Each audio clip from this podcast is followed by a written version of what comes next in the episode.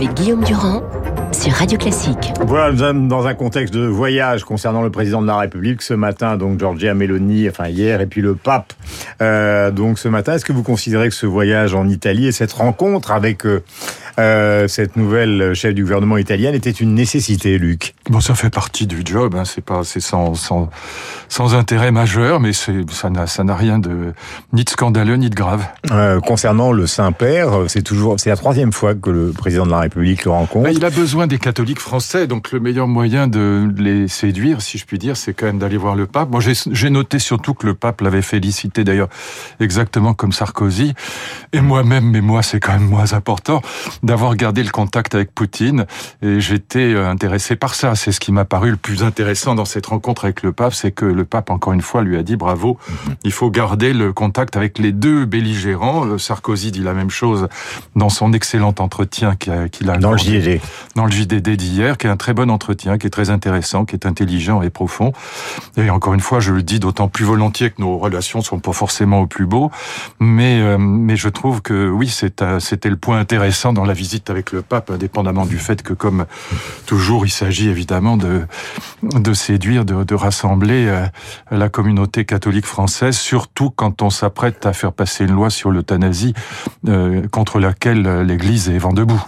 Autre sujet, vous avez probablement entendu Thierry Vimal tout à l'heure raconter donc ce témoignage des partis civils à Nice, la question évidemment de l'islamisme, sans qu'on puisse exactement savoir euh, comment s'est radicalisé donc cet homme euh, qui a tué 86 personnes.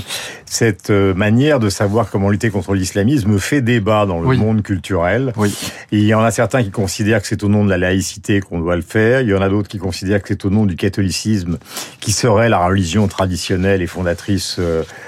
donc de l'Europe occidentale. Quel est votre point de vue sur ce sujet qui est extrêmement un- important et quelle est l'attitude oui. que devrait avoir l'État finalement? C'est un vrai débat parce que le, un certain nombre de gens disent on peut pas s'opposer à une religion, en l'occurrence à l'islamisme, euh, avec simplement des, des procédures formelles, c'est-à-dire simplement l'appel à la laïcité, qui est une, qui est quelque chose de neutre par définition, qui est pas substantiel, qui est pas puissant. C'est, c'est leur argumentation.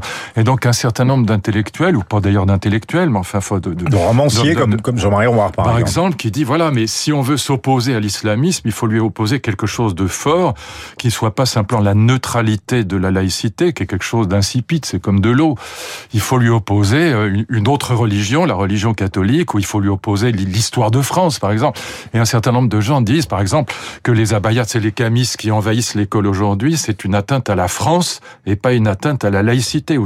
Et quand on dit la France, on pense à la France euh, fille de l'Église, donc euh, la France catholique. Alors moi, je ne partage pas ce point de vue parce que je pense que si on revenait à cette euh, à cette idée qu'il faut opposer une religion à une autre religion, on restaurerait en quelque sorte la guerre des religions. La grandeur de la laïcité, c'est historiquement d'avoir mis fin aux guerres de religion. Et je pense que par ailleurs, cette argumentation néglige le fait que derrière notre laïcité, il y a l'idée que la démocratie est forcément procédurale, c'est-à-dire qu'elle repose sur ce qu'on appelle l'éthique de la discussion. Laissons les mots de côté, ça veut dire quoi? Ça veut dire que dans le débat, par exemple, soyons très concrets, on va avoir un débat sur les retraites. Hmm. Qu'est-ce que ça veut dire l'éthique de la discussion? Ça veut dire que dans le débat sur les retraites, aussi bien dans l'opinion publique, dans les journaux, dans la presse que à l'Assemblée nationale ou au Sénat, eh bien le gouvernement va essayer de développer le meilleur argument possible, d'essayer de convaincre les autres. Alors euh, tout le monde n'est pas de bonne foi dans cette affaire, c'est évident. Il y a des gens qui sont absolument contre, mais l'idée démocratique, l'idée de procédure, c'est qu'on doit euh, au fond valoriser l'idée d'argumentation, l'idée du meilleur argument. C'est pas du tout neutre en vérité, c'est extrêmement profond. Et donc, euh, je, je préfère qu'on qu'on- on soit dans une logique démocratique, euh, d'éthique de la discussion, où on oppose, on essaye de, de faire valoir des arguments dans un débat à l'Assemblée nationale. Et ou vous vous un- rendez compte, Luc, pardonnez-moi de vous interrompre, qu'il est très compliqué d'un point de vue pratique. Alors, je, là, j'écoute le philosophe. Si on prend le cas de, de cet homme de 31 ans qui, qui conduit. Oh non, mais ça 19 c'est râpé, c'est foutu. C'est même pas la peine d'essayer de discuter avec lui. Ouais. Donc, Lui, euh, D'ailleurs, lui, il n'a aucune intention. Non, non, non, non, non, Donc, non. comment parle- on fait justement Non, non, pour... je parle de l'école, là, je parle de- du travail de l'école, je parle, je parle par, par exemple à ces jeunes filles ou à ces, ces, ces jeunes garçons, ces gamins qui s'habillent en, en vêtements religieux pour essayer de contourner la loi de 2004. Je pense que là, euh, dans le cadre de l'école, l'éthique de la discussion a encore du sens. C'est-à-dire que dans le cadre scolaire, on peut expliquer ce que c'est qu'une éthique de la discussion et faire valoir cette idée que même si on a des convictions religieuses qui sont tout à fait respectables, euh, on doit les mettre de côté quand on arrive à l'école parce que sinon on s'oppose. Mhm. Euh, si vous voulez, cette loi, qu'est-ce qu'elle signifiait, la loi de 2003-2004 Elle signifiait que quand quelqu'un rentre dans une classe, c'est exactement ça cette loi. Il s'agit pas de voir, tiens, là il y a les petits juifs, là il y a les petits catholiques, il y a les petits musulmans, puis battez-vous et tapez-vous dessus. Mhm. Il s'agit de dire, vous laissez vos religions de côté parce que dans le cadre scolaire, ni religion ni politique. C'est pour ça que je suis pas du tout favorable à l'idée qu'on enseigne l'écologie à l'école parce qu'elle est forcément politique. On va faire rentrer la politique dans l'école si on enseigne l'écologie. Mais peu importe, on peut en discuter. Mais en tout cas, sur les religions, c'est absolument évident. Et donc, euh, je, je parle évidemment pas des gens qui sont déjà radicalisés, qui sont des assassins, qui sont des, mm. des, des fous furieux. C'est pas. Mais je pense que dans le cadre scolaire, il faut faire comprendre à des enfants de 13-14 ans que l'éthique de la discussion, c'est pas n'importe quoi. Mais alors, euh, mettons les Et ça, c'est faisable. On peut leur expliquer. Ils peuvent mais, comprendre ça. Mettons les pieds dans le plat, Luc. Nous sommes un État laïque, mais est-ce que fondamentalement, ce n'est pas la façade de la France que nous défendons tous, oui. alors qu'en fait, nous sommes déjà en plein communautarisme de fait? Non, mais bien sûr, c'est c'est ma crainte. C'est ma... moi, moi, ce qui me ce qui me ce qui me sans que ce soit un communautarisme qui soit systématiquement extrémiste, mais, hein, mais, que ce soit un communautarisme réel, quoi. Oui, puis d'ailleurs, c'est un communautarisme qui n'est pas que religieux. C'est aussi tous les tous les lobbies, tous les tous les intérêts particuliers qui euh, qui, qui s'expriment aujourd'hui parce que la res publica, elle est euh, elle est en décrépitude. Mm. Et ce qui m'inquiète par-dessus tout dans cette dans cette perspective-là, quand on pense à ce qui se passe aujourd'hui dans le sillage de la guerre en Ukraine c'est-à-dire que le vrai enjeu de la guerre en Ukraine, c'est la recomposition du monde autour de la Chine. C'est ça qui est vrai. Et de l'Inde.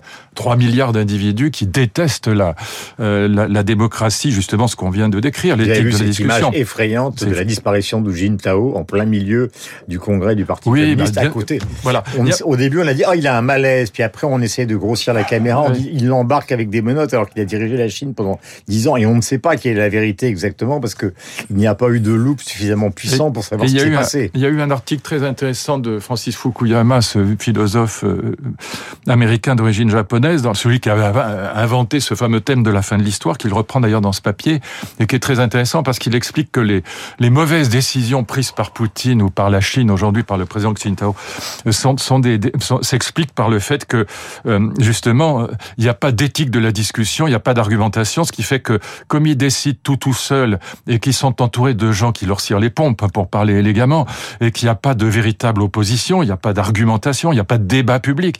Du coup, les décisions sont mauvaises parce que seul le débat public argumenté avec une opposition réelle mmh. permet d'arriver à des, à des décisions qui sont équilibrées, qui sont justes. Mais c'est pas le fondement du Parti communiste chinois. La Exactement, elle n'existe pas. Mmh. Et, et, et, ces grands dictateurs sont entourés de gens euh, qui, qui ont tellement peur de les contredire parce que sinon ils vont se retrouver dans un camp de concentration où ils vont être fusillés que évidemment la décision n'est pas bonne parce qu'elle n'est pas éclairée par une, un débat contradictoire. Ah. Donc ça rejoint ce qu'on disait tout à l'heure sur l'éthique de la discussion. C'est très important de faire passer ça dans le cadre scolaire. Encore une fois, bien sûr pas pour les euh, pas, pas pour les gens qui sont déjà fanatisés et qui sont euh, malheureusement irrécupérables.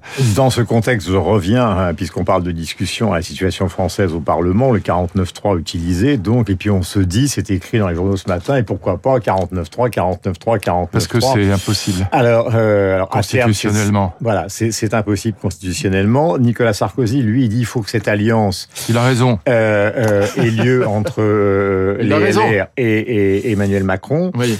Euh, sur les réseaux sociaux, la plupart des militants qui s'expriment après cet entretien du président de la République, de l'ex-président de la République, considèrent que oui, il s'est décrédibilisé parce qu'il ne nous a pas soutenus à la présidentielle. Donc, est-ce que sa parole que vous défendez ce matin a encore une influence non, mais... auprès de ceux qui sont les parlementaires non, LR d'aujourd'hui? je, je, pense que pour, pour des raisons tactiques... Euh, Autrement, l'éthique de la discussion, elle n'aura jamais lieu. Nicolas Sarkozy aurait dû soutenir, ou en tout cas se taire sur, la, sur le, le premier tour de la présidentielle parce que il est apparu comme un traître à sa à sa, tradition en ne soutenant pas Valérie Pécresse. Il n'était pas obligé d'appeler à voter Macron euh, au premier tour. Bon, mais ça, je pense que c'est une erreur tactique. C'est pas le fond du problème. Le fond du problème, c'est que la droite est passée de 82% à l'élection du président Chirac en 2002 à 4,7% avec euh, Valérie Pécresse.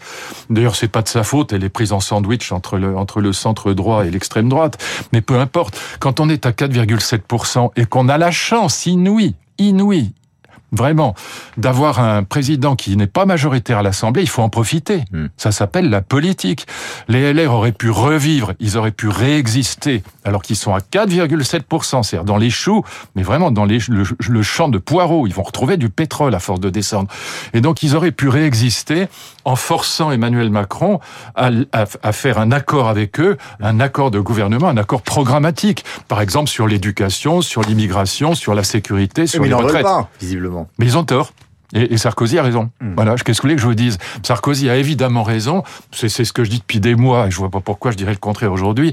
Il a raison, et je pense que les, les LR ont tout à fait tort de ne pas comprendre qu'ils sont en train de mourir tout simplement, hmm. et que là ils pouvaient, c'est une chance inouïe, réexister en tordant le bras à Macron pour lui faire faire un programme qui aurait été un programme de compromis entre ce que Macron veut faire et ce que les LR veulent faire. Ils avaient une chance historique de revenir dans le débat politique, de, de compter dans le débat politique, alors que là, bah, ils sont plus rien. Ils sont dans la même situation que le Parti socialiste, coincé entre l'extrême droite et le centre droit, qui est incarné par Macron. Regardez les poids lourds du gouvernement, ils sont à droite. C'est Bruno Le Maire, c'est Darmanin, c'est Colonna, etc. C'est des gens de droite, c'est pas des gens de gauche. Et donc euh, là, franchement, je n'arrive pas à comprendre la stratégie des LR parce que, encore une fois, Nicolas Sarkozy a tout à fait raison. Il aurait été plus audible s'il n'avait pas euh, euh, soutenu Macron au premier tour. Bah ça, c'est anecdotique, c'est pas le sujet. Luc Ferry, comme tous les lundis sur l'antenne de Radio Classique, nous avons rendez-vous avec Augustin Lefebvre, le journal incontournable, et puis après, c'est la musique sur l'antenne de Radio Classique. Mais Augustin a des choix culturels à vous faire partager en dehors de l'actualité. Merci Luc, passez la meilleure journée possible.